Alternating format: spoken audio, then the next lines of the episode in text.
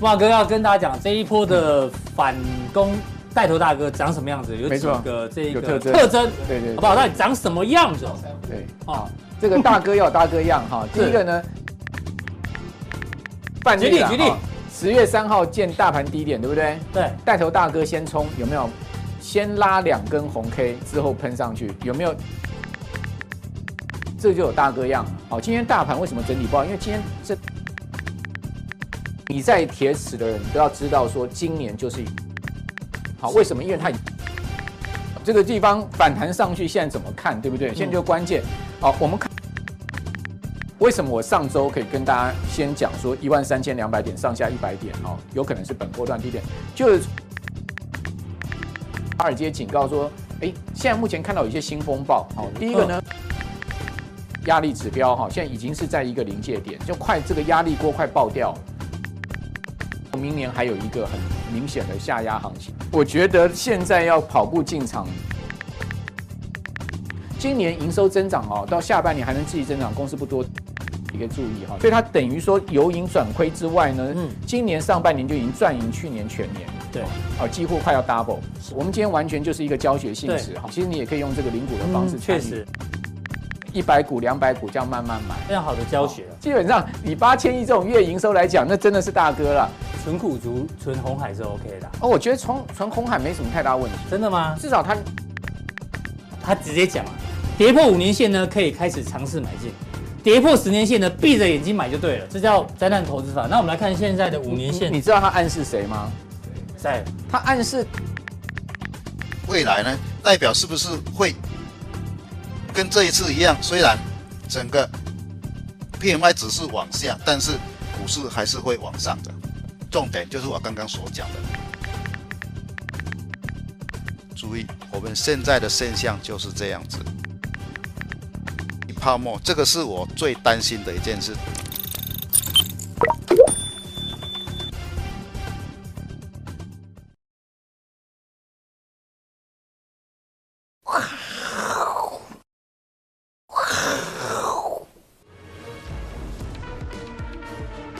欢迎收看，我是金钱爆，带你了解金钱背后的故事。我是大 K 曾焕文。首先欢迎现场嘉宾，第一位呢是我们的这个资深媒体人慕华哥。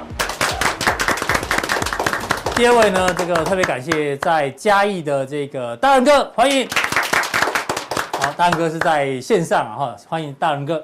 那先看一下这个行情哦，美股呢在连续两天的报复性反弹哦，昨天美股呢涨幅平均在百分之三以上哦，这个涨幅非常非常的快又急哦，那导致台北股市呢今天中场了，哎，继续的大涨哦，站上了一万三千八百点。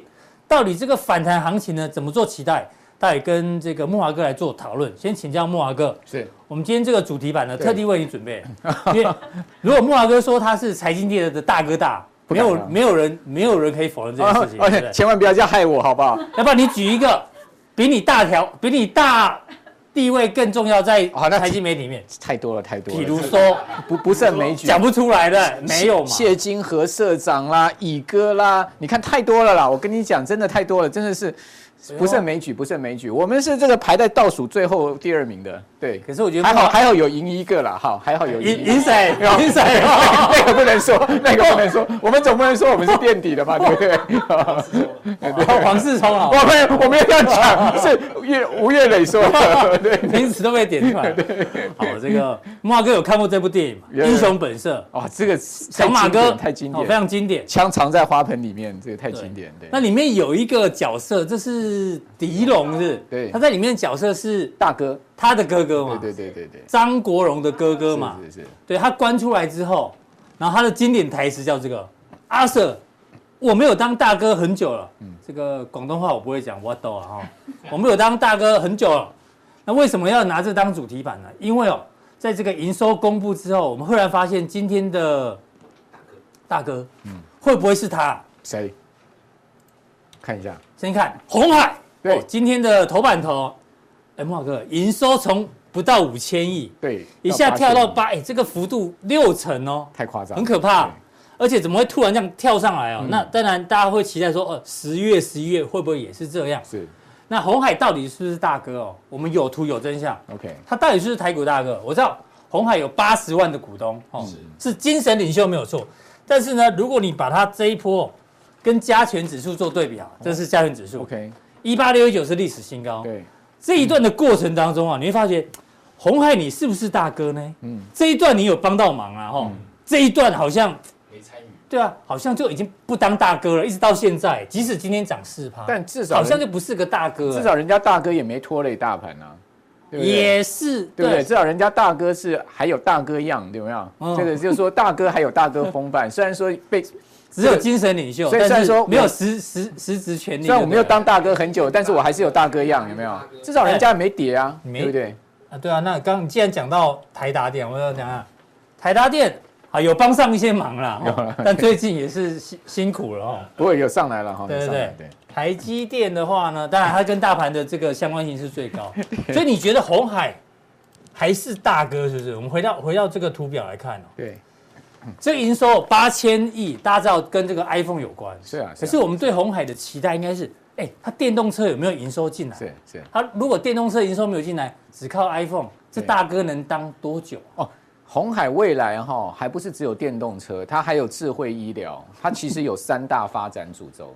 哦，这个包括自动呃自动的这个呃所谓的工业系统。对，所以说红海呃，我觉得如果从营收的角度来看，它真的还是大哥了哈，因为真的一家公司一个月营收要到八千亿哈，那实在是太夸张了。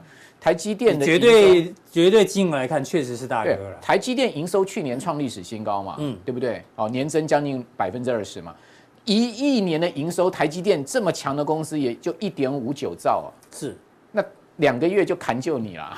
所以说，基本上以八千亿这种月营收来讲，那真的是大哥了。所以你觉得他未来营收有可能，还是这只是这个突然跳起来？这当然一定是突然跳起来。对，这绝对不会是一个呃所谓的常态新常态。如果是一个新常态，那不得了，红海股价可能那它它要这个要喷了，要喷出了。那我们刚刚这个广告时间有聊到，你觉得纯股族纯红海是 OK 的？哦，我觉得存存鸿海没什么太大问题。真的吗？至少他人家大哥大哥的风范是股价很稳啊。哦，你可以看到他股价其实讲实在，他也没他也没脱离大盘啊。那我们今天存股要的是什么？我们存股第一个股息殖利率嘛。嗯。那红海的殖利率大概也有在四趴左右嘛。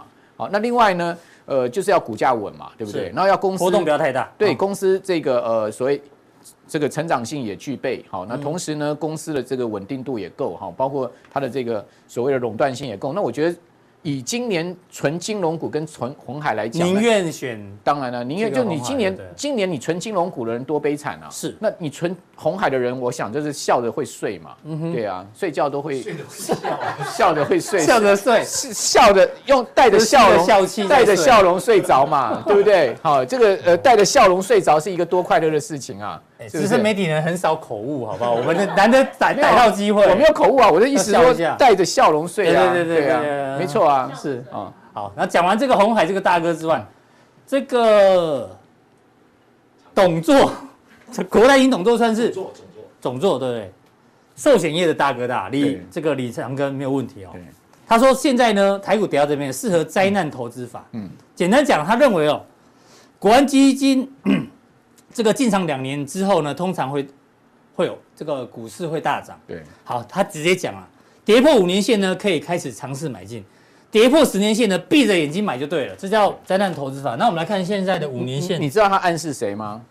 谁？他暗示大家闭着眼睛买国泰金，因为国泰金的股价已经跌破十年线了。哎呦，好，那我们就来看，你不知道吗？国泰金股价跌破四十，已经跌破十年线了。你可以看一下国泰金。我们先，我们先看一下，这个是大盘。好，我们先看国泰金好了。好，国泰金，哦，真的。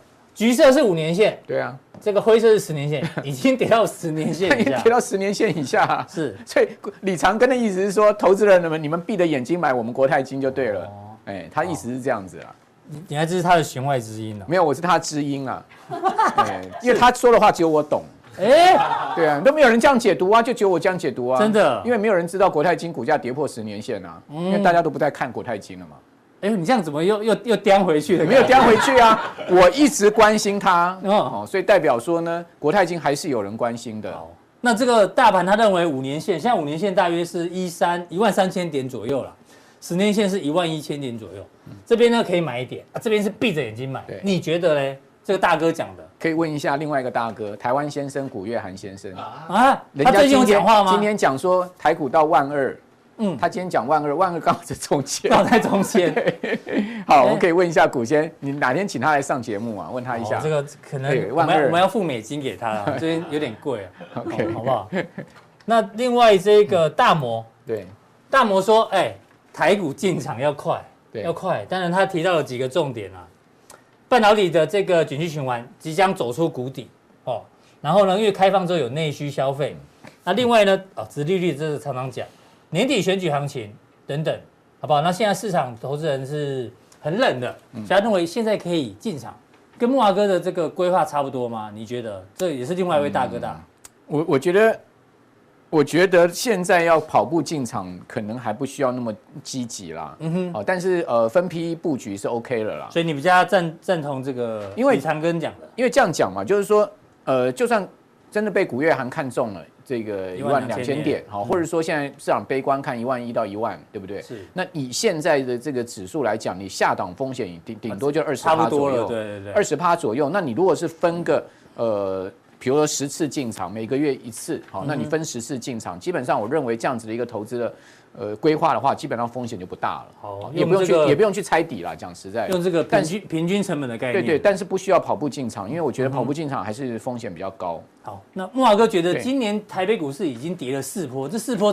怎么抓的？跟我们分享一下。那一般我们讲抓波浪，一定是抓这个所谓的绝对高低点。是，就是说我们来看一下绝对高低点在哪里。嗯，比如说今年的绝对高点是一八六一九，就一月五号，对不对？那一月五号它出现了这个持续下跌，跌到什么时候出现一个绝对低点呢？就是跌到了这个三月八号。嗯，好，跌到三月八号，它出现了一个绝对低点一万六千七百六十四点。是，那这个第一波从一月五号到三月八号。它总共跌了一千八百五十五点，就是这一个波段，跌了十个。这个就是一月，这个就是三月八号，这叫第一波下跌第一波。好，那你有没有发现它打第二根脚的时候，这个下影线没有破这个前低，所以说我们觉得低点是抓这个三月八号。那这个跌幅是十趴。是。那从这边弹上去呢，整个三月份它是一个反弹的行情。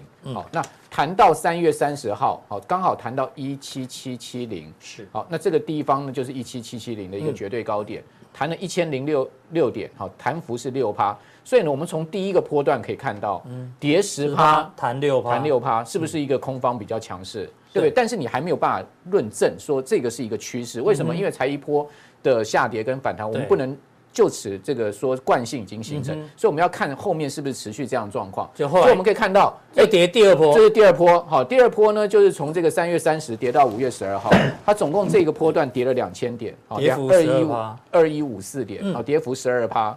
好，那你有没有发现？哎。都是双位数跌幅，有没有？至少跌幅是双位数。那它在这个地方出一个黑 K 棒之后，隔天拉一个呃，直接拉一个红 K，好，这个地方出现一个止跌讯号，出现一个反弹，等于说五月是一个反弹月。那谈到刚好六月初的六月一号一六八一，它总共弹一千一百九十五点，弹幅八趴。哎呦，又低于跌幅。对，你看这个时间波是不是两个下跌的时间波都是差不多等长？哎，两个反弹的时间波是不是也是等长？是的。好，那。幅度是不是也差不多？对啊，时间波就看它的宽度了。好，那也就是说，你到六月一号的时候，你在你在铁齿的人，你都要知道说，今年就是一个空头行情。嗯哼，你在铁齿的人，好，为什么？因为它已经形成惯性。对，这个已经很明显。是的，我们把这个后面遮掉，你都不要看。嗯哼，你刚看这个地方，也许你在这个地方讲啊，这个地方要回升了。我告诉各位，如果你在这个地方认为你要回升，你就是骗自己。是为什么？因为除了我们可以看到这个呃 K 线形态以外，下面的成交量是持续缩的。我们都知道价量背离其实就是一个多头最大的这个致命伤。是，所以说你如果说呢，在这个地方把股票全部卖掉，你至少省掉了这一段三千点的跌点。哎，是哎，因为这边已经告诉你这是空头格局。所以啊，然后从时间波跟跟空间的概念。所以为什么这个？所以在后面变送分送分题，为什么贵节目有存在必要？就是说呢，让大家可以趋吉避凶。真的哎，我们最近谢谢大家，我们最近的流量跟订阅还真的在空头时候有增加，所以这不容易。是不是？因为保护到大家。今年我们谢谢木华，我不知道其他来宾啦，至少我来你的节目，我们都一直在讲大家提高现金部位，是不是？然后第一点，第一点我们会告诉大家，你可以抓反弹，但是呢手脚也要快了哈。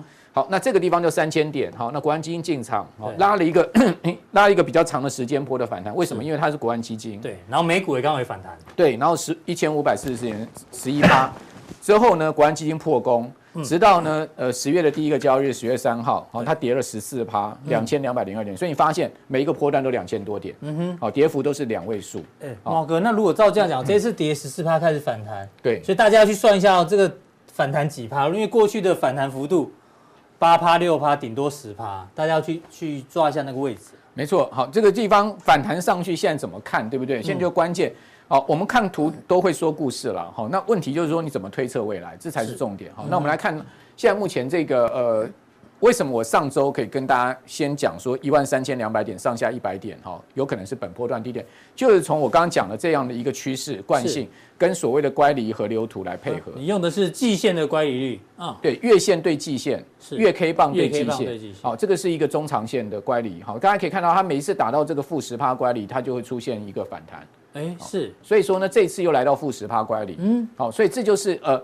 一万三千两百点，当时的一个差不多的一个位置哈，你可以看到一万三千点整。这边弹一次，对，啊这边这也是国安基金啊，这就国安基金啊。好，所以说呢，这个地方我相信国安基金又加大力道在这个地方。所以阮清华跟你讲了哈，我没有跟他通电话。河流图，对，免，哎，也也没有哈，基基基基本上他是 DNA，他是我这个开玩笑，开玩笑 的，人家人家这个呃次长是我崇敬的长辈啦，是对，那我都是远远的眺眺望他的这样子，对，好。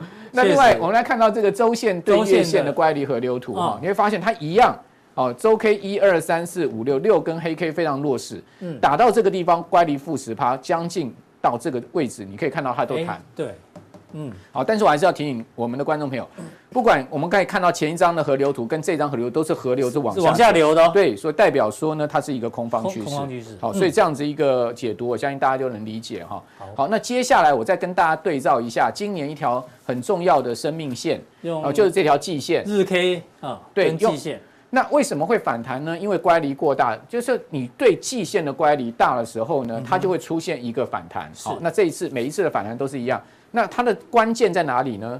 五月十二号低点，好，对季线一七二四九，当时的这个季呃乖离季线一千六百三十三点，乖离率九趴，弹上去，负九点四，对，好，那这边弹上去到季线，哦，那它的这个季线位置一五九二四，嗯，乖离两千点，好，弹十二点五趴，呃，这个呃乖离率十二点五趴，是，那这一次呢，各位可以看到十月三号。季线一四七零七哈，当日低点乖离一千四百三十四点，乖离率呢九点七八，所以你发现这个乖离率呢已经达到第一次的水准，是，但是还没有达到第二次水准。不过没有关系，因为它已经达到第一次水准，它已经建立了一个反弹的条件。所以今年的这个季线关于率的惯性大概负十趴左右，对，就有机会反弹。对，所以说呢，如果乐观的话，哈，你乐观的话，你可以看到这一波呢，前两波是弹到季线。对，那也就是说呢，能不能弹到一万四千七百点，就是市场比较期待的一个位置。但是我个人看起来是比较保守。嗯，哦，我觉得因为后面看起来是有一些呃更多的变数哈，所以我们先看月线。如果说月线能站上去的话，那我们再看季线会比较好一点。就是说你在反抓反弹波操作的时候呢。呃，先以月线为主，然后呢，如果月线站稳、站上去突破，然后带量走上去的话，你再抓季线会比较好。好，这是木华哥不要不要一次看到季线，台股的一个规划。对，你一次看到季线的话，就基本上我觉得可能太过乐观，你会稍微有风险。先看月线就好了。好，好，那回到美股，美股连续两天大涨啊，但是原因很多，包括我们昨天有聊到这个英国嘛，对，英国把那个最高费数制这个取消等等，赶快从 QT 变 QE 等等。那澳洲央行啊，原本预估升息两码，就最新只升息一码，大家说，哎呦，你也变鸽，稍微鸽派喽，嗯，当然有影响到这个殖利率。那昨天公布的经济数据啊，美国八月职位空缺啊，原本预估是一千一百一十万人啊，但后来公布只有一一零一零万，哦，代表什么？这个劳动市场如果走弱的话呢，哎呦，FED 就不要那么鹰派，嗯，好，然后这个制造业之前公布数字一样，大家认为数字越不好。FED 呢就要越鸽派，好不好？所以呢，股市开始反弹。那这样连续弹之后呢，像先定掉反弹格局，台股也是。那反弹格局呢？哎，这就有意思哦。这位泡沫预言家哦，GMO 创始人，如果中的话呢，我相信你会大大红特红。他把过去哦，两千年那一次的泡沫，那个那一次的熊市，跟两千零八年的熊市，跟今年哦三条线叠在一起，哎呦，还真像，有没有？他说，空头升，呃，这个熊市分为三个阶段，急剧下跌，跌升之后就会反弹，反弹之后呢，就要看基本面。那这几次的这一个风暴啊，刚好呢都是先急剧下跌，然后呢反弹。他认为现在是在反弹坡，反弹波，然后接下来呢会回归到基本面。他认为基本面不好，还是会往下掉的几率比较高。下午跟木华哥讨论，就是这波反弹啊，到底是反弹三天，还是三个礼拜，还是三个月？如果反弹三天哦，你现在去做多呢，你皮在痒哦。那如果是反弹三周的话呢，你现在去做空，你也是皮在痒。所以面临反弹波其实是最难抓的。那我们最后补充一下，现在基本面呢，这过去给大家看过，全球的 PMI 一路是往下的，所以基本面长线目前是没有做改变的。而且之前我们提醒大家，PMI 往从这边开始拐点往下的时候呢，标普还在往上，这时候就已经有点背离了。所以最后呢，标普就被整个被拖下来，好不好？所以莫哥，你觉得啦，这个反弹在美股的部分呢，怎么做观察？就是说，我们刚刚看台股跟美股，就是说它有一个空方惯性哈。对。只要这个空方惯性没有改变的话，基本上我认为哦，这一波弹上去也是一个反弹。嗯。好，除非呢这个空方惯性改变，空方惯性怎么改变？第一个，你反弹时间要拉长嘛。对。我们看过去这个三次反弹都是一个比较短的时间。嗯。第一个时间要拉长，第二个呢，你这个幅度要大。是。好，那不要说再只是一个个位数的一个趴数的反弹哈。那而且呢，要这个有量出来哈。有时候我们一般来讲说，第一第呃从开始这个要往上回升的一个行情的话，它量能会逐渐放大。如果说这个量放不大的话，基本上我觉得还是呃我们要看保守一点。那原则上我认为现在目前还是一个空方趋势没有改变了。好，所以说呃我比较赞同刚刚这个呃杰杰利米的看法。好，他的看法当然我不知道会不会有这么悲观这样子。至少先看这一段。对，我不知道有没有悲那么悲观这样跌，但是基本上。熊市本来就真的是有三部曲哈，第一部曲一定是这个呃所谓初跌段，哈，然后呢主跌段，然后末跌段。那初跌段跟末跌段它的波动都会变大，哦，主跌段呢就通常就是一个比较长时间的一个清水煮青蛙的一个情况。好，那那清水煮青蛙，对，哦，我要我要抓到，滚水，对，那清水会滚嘛？清水煮久了就滚了，所以 所以还是用清水煮，哎，不错哦。好，那我们来看一下这个呃市场其实是有一些新的风险因子在成型哈，包括在上周末华尔街警告说，哎，现在目前看到有一些新风暴，好，第一个呢，固定收益市场波动性上升，哦，可能会造成。成进一步扰乱金融上，这讲的就是债券市场最近的一个波动。对，好，另外他说呢，资产管理公司、对冲基金还有这些杠杆投资机构啊，可能会面临追缴保证金跟强制平仓的。这也会增加波动性。对，那我觉得呃，这个礼拜华尔街现在在酝酿这个新风险的同时呢，股市弹升，某种情况啊。哦，有一点要去解除这个警报的味道，哦，因为如果说这个礼拜继续狂跌的话，这两个波动风险，这两个风险因子会被放大。对，因为资产价格一直跌的话呢，就是等于被追缴保证金会更加的严重。但不代表说这些风险因子就此消失哈，所以说我们还是要把它这个风险因子放在心里。那华尔街警告联准会哦，对，联准会已经放话说呢，美国可能会是下一个英国哦，所以说他已经在严重警告联准会说呢，你必须要去正视现在目前这两个所谓的风险因子。是，好，那。呃，包括联准会的二把二把手哈，他副主席布兰纳德也表示说呢，联准会现在进入到一个过度升息跟升息不足的风险，好，也就是说联准会现在已经陷到一个风险，就是说到底要升多少，他们其实也很两难，因为升太多哦，后面会造成金融风险跟经济的风险，对，但升不足又会造成通膨的风险，是，所以联准会现在是举棋不定，嗯哼，哦，那同时他也强调说，过度升息会造成金融市场的波动跟风险。那美银更明白说什么呢？他说，美国信用压力指标啊，已经在临界点哦。如果说联准会对目前的股债同步大跌的情况处置不当的话，那美国可能会下一个英国。这个其实就是美银讲的，是好，就是说现在目前他们的那个呃所谓的压力指标哈，现在已经是在一个临界点，就快这个压力锅快爆掉了哦。所以说这个礼拜适时的上涨，其实有助于解除这个呃警报，哦，让这个压力锅的压力啊稍微卸掉一点，但不代表说呢。这个市场就此啊，这个压力就整个事情就平息了。好，我觉得这个就是我们现在目前看到的整个状况。好，那我们可以看到美股九月其实很惨嘛，哈，道琼跌八八八点八趴，就这根嘛，哈，前一根，嗯，然后呢，标普跌九趴多，然后呢，纳指跌十点五趴，费半甚至跌到十将近十四趴。所以如果说再继续十月再继续跌的话，那不得了，嗯，哦，那这个真的是一个整个金融市场会 crash。好，所以我觉得联准会。现在在这个地方适时的可能去呃稍微安抚一下市场啊，让市场稍微拉升一下，整个十月做一个反弹也不无可能。是，只不过就是我们现在看到整个呃经济的问题啊，市场的问题，其实根源并没有解决，好，所以根源并没有解决的情况之下，也不能过度乐观。好，短线反弹还是看反弹。好，这就整个整个九月的对九月的一个走势，让大家参考一下。说你可以看到九月就是一波波持续直直直接往下，就低点越来越低，高点越来越低。那我记得之前在大黑节目有讲过，九月其实是历年来呃那么多年来美股最差的一个月份。真的，果然今年又印证了，今年的魔咒又来了。又来了。然后是呃，另外我们来看一下第三季也很惨。哦，道指跌六点七趴。纳指跌四点一趴，标普跌了五点三趴，费半指跌了九点七六趴，所以你发现整个第三季哈也是一个惨透的一个季度哈，而且呢，呃，这个第三季整个走势哈，基本上美国四大指数啊都是季 K 线都是连三黑，哦，这种其实其实是一个很明显的一个空方格局哈，而且呢，这个空方格局是一个。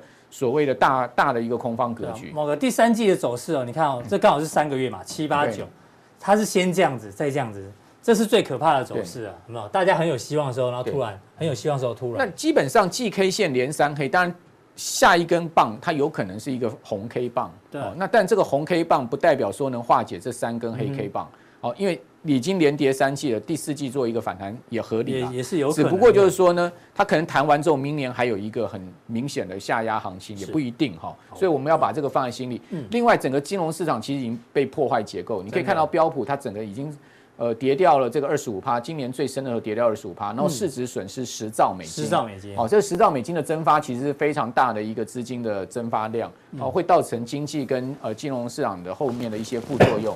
好，所以。我觉得这个是一个新风险哦。那另外原有的风险没有消除嘛？是。包括经济压力的问题。好，美国八月个人的这个 PCE 哈，整个指数还是居高不下。对。好，另外呢，企业获利已经见到衰退了，以及企业库存上升。美国今年呃十月份的那个财报周好像下礼拜下礼拜就开始了，大家要特别留意这。所以这也就是下礼拜哈关注的重点。如果说下礼拜美股酝酿一个利空出尽哈，那个财报公布不好，股价反而上涨，我觉得。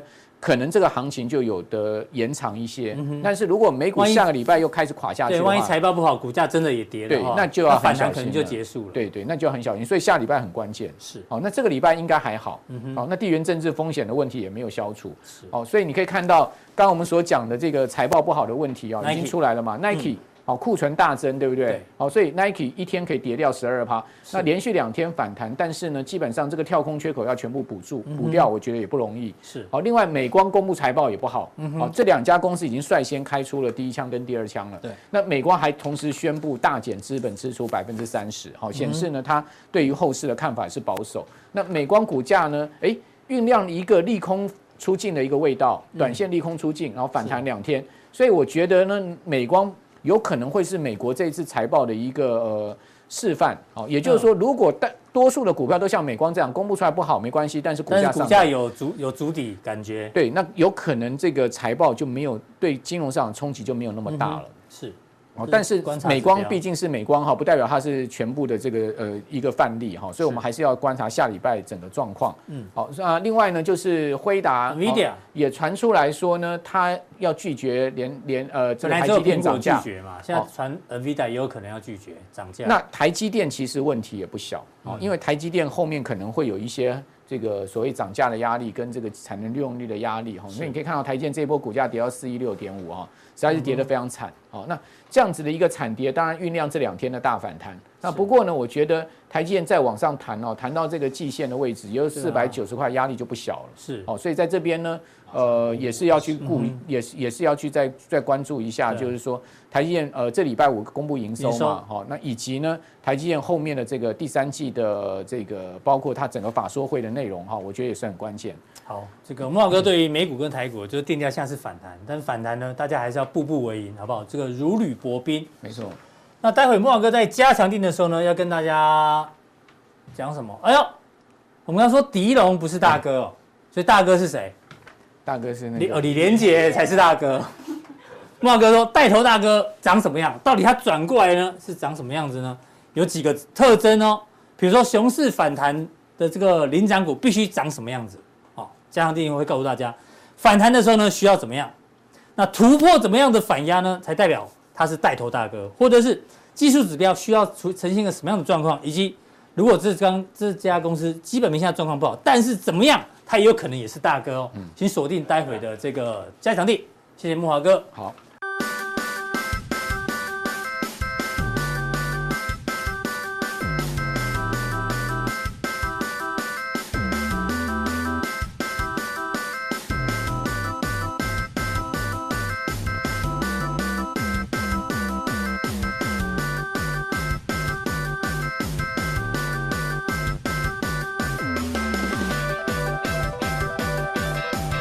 第二位来宾呢，是我们在线上的大人哥。那刚刚已经提到这一波嘛，就是定价成反弹。为什么会反弹？跌升但就是要反弹。那现在跌升反弹的过程当中呢，刚好又配合台湾的营收正在公布。其实到今天十月五号，这个营收创历史新高的公司其实并不多，所以感觉上这一次的营收在这种空头格局的时候，你要怎么做观察？我们来请教这个大人哥。各位，我是金钱豹的线上朋友，大家好，我是嘉义的大仁哥，很高兴又在线上与各位做分享。在光辉的十月一开头，就让大家大家有一个大惊喜啊！不管是从国际股市或者是台湾的股市，都有非常惊奇的上上涨。在这么上涨之下呢，有投资股票的朋友最在意的就是说，这个大反弹是真的还是假的？不管真的假的，就是一个好的开头。我们要把握这美好的开始，把握这美好的开始呢，最重要的就是我今天要讲的重点，也是唯一的重点，就是在十月大反弹中，我们要如何去挑选绩优的股票？绩优就是能够随着大盘。而涨的，因此呢，今天我会用以下的 PPT 来各位做讲解分享，希望借此能够对十月份开始的投资标的对各位有帮助。光辉的十月到底要强些什么呢？就四个字来形容它，就是要去找跌深加。营收好的标的，因此在挑选股票已经给各位一个非常简单的一个标的，就是要选跌深。诶，为什么要选跌深呢？跌深不是非常不好的股股票，它才会跌跌得很深吗？但是呢，大家千万记记住，有一些非常重要的股票是在反映。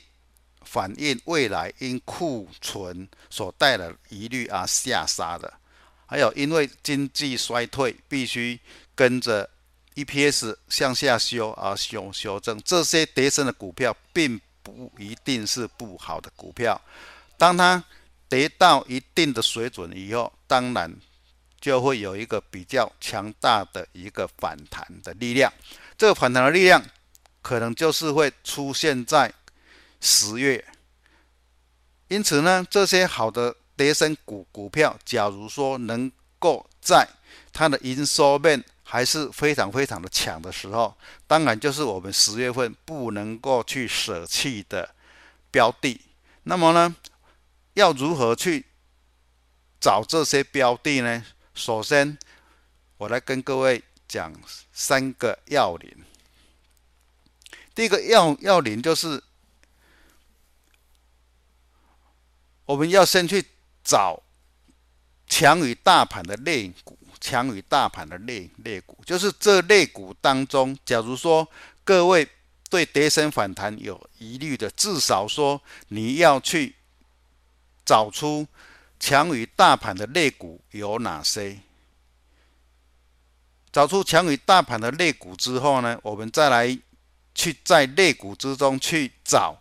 强于该类股的个股，哦，这是我们要讲的第二点。第二点就是在强于大盘的类股中间去挑选该类股最强的个股，也就是说，最强的个股在十月份的拉回的时候，都是我们要注意的标的。然后呢，第三样也是我们今天要跟各位分析的重点，就是说。营收增加的低价股，营收增加的低价股，抱歉，我这边稍微有一些笔误哦。所谓的营收增加的低价股，就是我们的标题的重点，就是叠升加营收，叠升加营收，因为它本来是只有股票，而且在九月份的营收反应都是非常好的，那些股票就是我们要选的标的。好，我就跟用这三项来作为我们今天讨论的事项。首先呢，我们先来看我们大盘的周 K，因为周 K 是看趋势的，周 K 是看趋势的。我们大盘的周 K 就是一个非常空头的走势啊，这个是毋庸置疑。在这三天拉出一根长红棒，也是我在上个礼拜的预估的形态啊，预预估的形形态。现在它的方向就是一个止跌往上走的一个方方向哦，这个是可以确确立的。我们先把我们的大盘方向定住以后，才能够去找一些比大盘还要强的类股。好，我们看到纺纤类股的。周 K 棒跟我们大盘是非常相相似的，但是呢，纺纤类类股它的个股强于纺纤类股大盘的并不并不多，所以说在在挑挑选的时候的困难度都比较大，而且纺纤类股它的震荡区间并不是我们刚刚标题所说的一个跌深加营收的一个反弹股。它虽然是它的基本面强于大大盘，但是它的整个产业链来讲的话，只是一个做一个区间的一个整整理，它要大反弹是比较不容易的。我们来看它的强于纺纤类股盘势的个别股，就是我们常常去举例的远东新啊，远东新这一档，我们看到它就是在一个前面。高档的地方做一个震荡而已，它并没有比较特殊的表现。好，一样的，它假如说往下拉回的时候，就是区间的不是很大，哦，区间的不是很大。所以说，像类似的股票呢，我们在光辉的一个十月强弹的趋势中，这类的股票我们就把它用一个中中立面来看待就好了，不一定要去去。去留意它，就是用中立面去看待就好，并不是我们真正的一个投资的一个标的。好，我们来看电机机械股的周线图，它稍微比我们的大盘还要强一强一点点，强强一点点。但是呢，它有一些类股来讲的话，就是。本身就是非非常在产业链有非常强大的一个表现啊，一个比较强强大一个表现。我们追踪的类股就是华城这一档股票，它是做一个四十五度角，非常慢慢的往上走，但是它都没有破每一次的箱底的位置啊，没没有破每一次的箱底的位置。像类似的股票呢，虽然电机类股，它的走势是往下的，但是个别股当中，因为它的产业链的关系，当然华城也是跟风电是有关关系的哈，有搭上产业链的利多。像类似的股票来讲的话，产业链是往上的，而且加上十月份的一个多多头行情，类似的股股票都是。值值得我们去做关注的向上方向走的标的标的，它以这档股股票的教学非常非常简单的，就是说缺少它的量能，它只要在这一两天它的量能增加的时候，相对性的它的 K D 就会在五十交叉向上啊，交叉向上。像类似的股票都是值得我们在十月份去注意的。好，电气电缆股的话，它就是在一个区间震荡，整个盘势比大盘还要强，因为它是在连线这边有守稳哈，连线这边有守稳，做做一个整理。电器电缆股也是一样，跟我们的绿能是有关系的。我们去把它找出比它还要强的一个标的，就是我们也曾经去关注过的股票，叫华新电缆哈。像这种股票是属于比较集团。集团型的，因此呢，它在这边做一个整理完以后，做一个整理完以后，量增，K D 再再往上的话，它的方向就是持续会在往上走，也是我们十月份可以可以去留意的股票。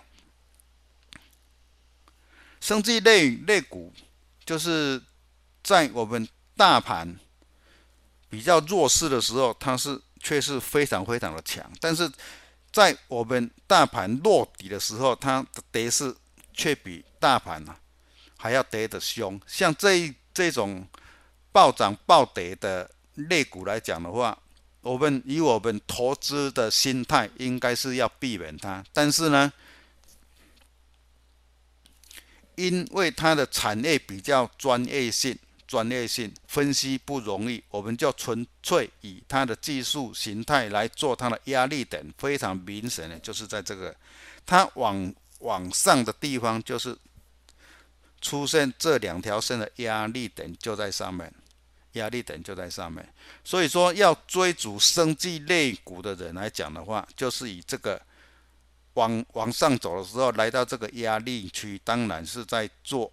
生计类股相关期货的时候，应该是要有一个意识在哈，这个是一个相当一个有的压力区哈，要稍微注意它的指标股，当然是我们讲的北极星，北极星它解绑以后就开始一直跌，跌到来到我们的连线附近，今天做一个。小指止跌啊，但是它要往上反弹的空间也是不是很大，因为这边都是一个杀盘、杀盘量、杀盘量，止跌呢没有量，止跌没有量，代表说主力要反弹的心态并不是那么样的浓厚，不是不是那么样的浓厚。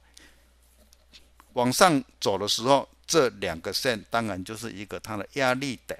当然就是它一个压力点啊，这个是生技股的指标，做一个跟各位分享的一个技术面上的教学。好，汽车类类股就是最近今年一直以来的话题，但是呢，在九月底的时候，连续两周的大跌就击垮了哈，好像汽车类股又是。梦幻一场，梦幻一场，但是来到我们的两百周均，一样是有一个支撑线在，支撑线，支撑线。因此呢，像这类的股票回到了支撑点，当然在十月份又是一个大反弹的行行情，又加上产业面的一个利多，这种股票当然是我们要追踪的一个重点的股票，追踪的重点的股票。最近呢，汽车类股比较火红的，就是跌深大反弹的和大，它已经做了三年的大底，三年的大底部。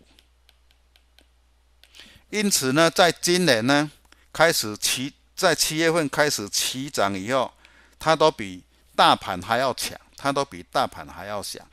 目前就是逢一百的压力稍微拉回。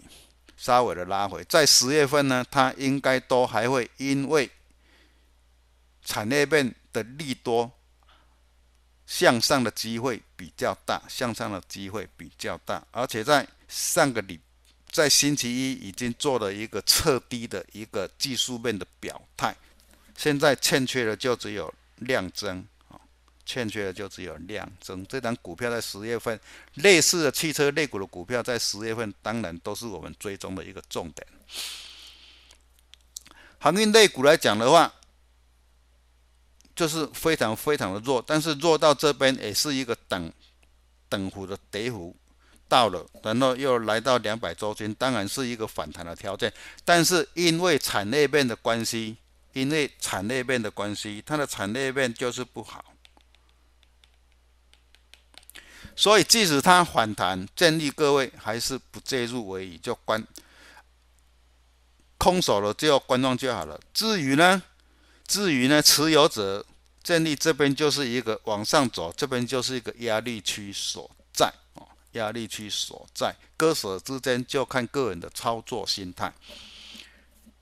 我们以指标股，因为为什么没有举长龙？因为长龙它减资太严重了，整个技术面被破坏掉了。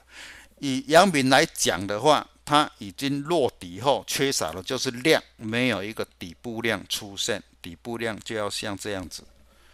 它没有一个底部量出现的话，往上走的一个力道就不足，力道就不足。未来呢，季线甚至到。这边的颈线都是一个压力所在，压力所在。啊，自己操作航运股的的朋友，应该是在十月份中以短线试之接好，并不是十月份反弹的主流。观光类股来讲的话，它是它整个类股走势是算比大盘还要强，但是重要的是它的两百周均是往下的，所以这边是会被一个。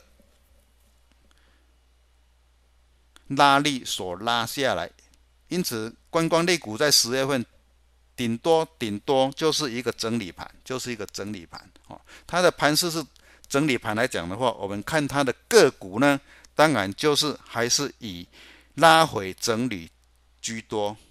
这种股票就中立，短线看资就好了哈，并不建议有大资金的一个进场点哈，进场点，因为它这个。空间都不大哈，它的空间都不大。整个技术面来讲的话，仅是一个反弹的一个条件，并小反弹那个条件，并不不是我们挑选大反弹加营收好的个股哈，好的个股。我们的今天的主角当然就是电子类股，电子类股的走势就是跟我们的大盘都几乎是一模一样哈。几乎是一模一样。为什么主角是电子类股呢？因为它的营收面就是有非常多的股票，营收面就是很好，就是因为库存的压力的关系，让股价失声反应跌跌升。但是它公布出来的财报却是非常非常的亮眼。像这种股票来讲的话，当然就是我们十月份必须要去关注往上走的一些标的。一些标的，当然呢，我们就电子类股的周线 K 棒来讲的话，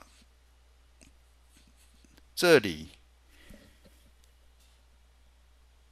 跟这里哈反弹来到这里，当然还是会有压力，并不可能一次到位哈，它还还是会经过两三次的的震荡的震荡。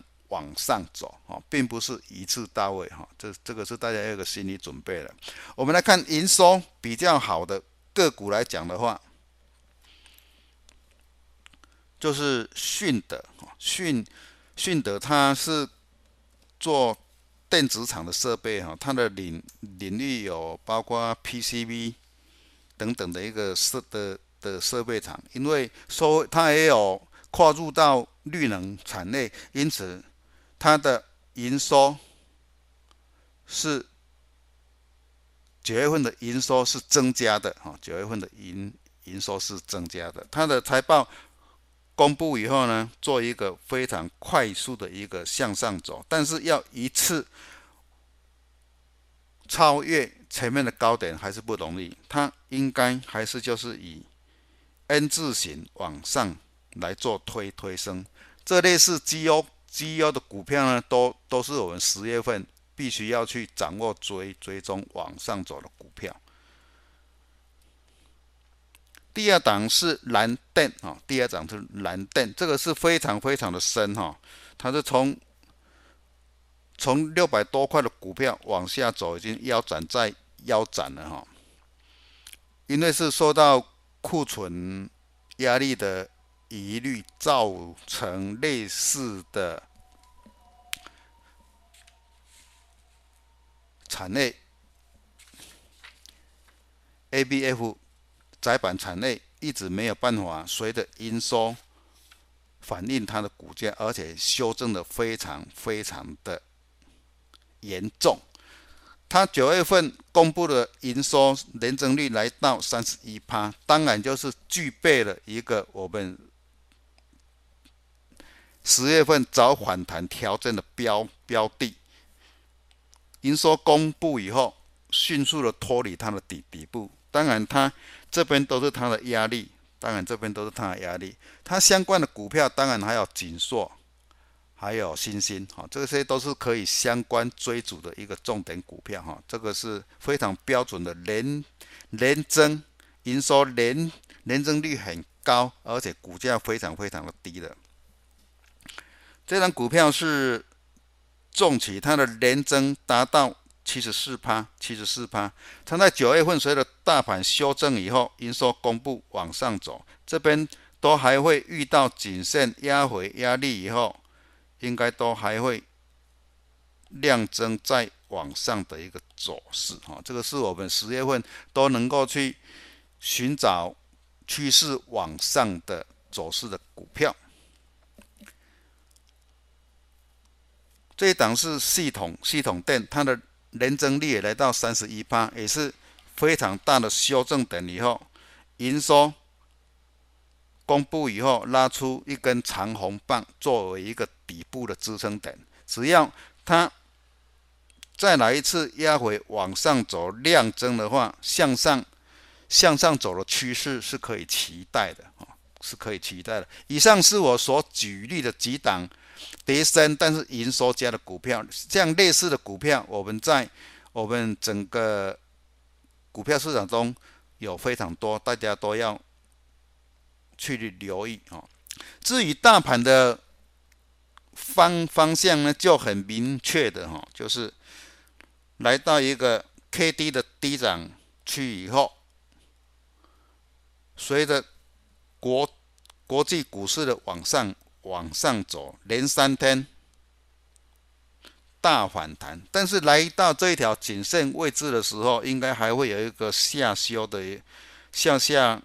拉回的走势要往上再往上，但是呢，上面的点位呢，这边都是一个大压力哈，所以说这边是我们十月份比较大的压力区，就是在季线到颈线位置哈，这个是我们要注意的哈。现在所欠缺的是量哈，量还不大够哈，希望说量能能够持续来到我们所设定的两千五百亿哈。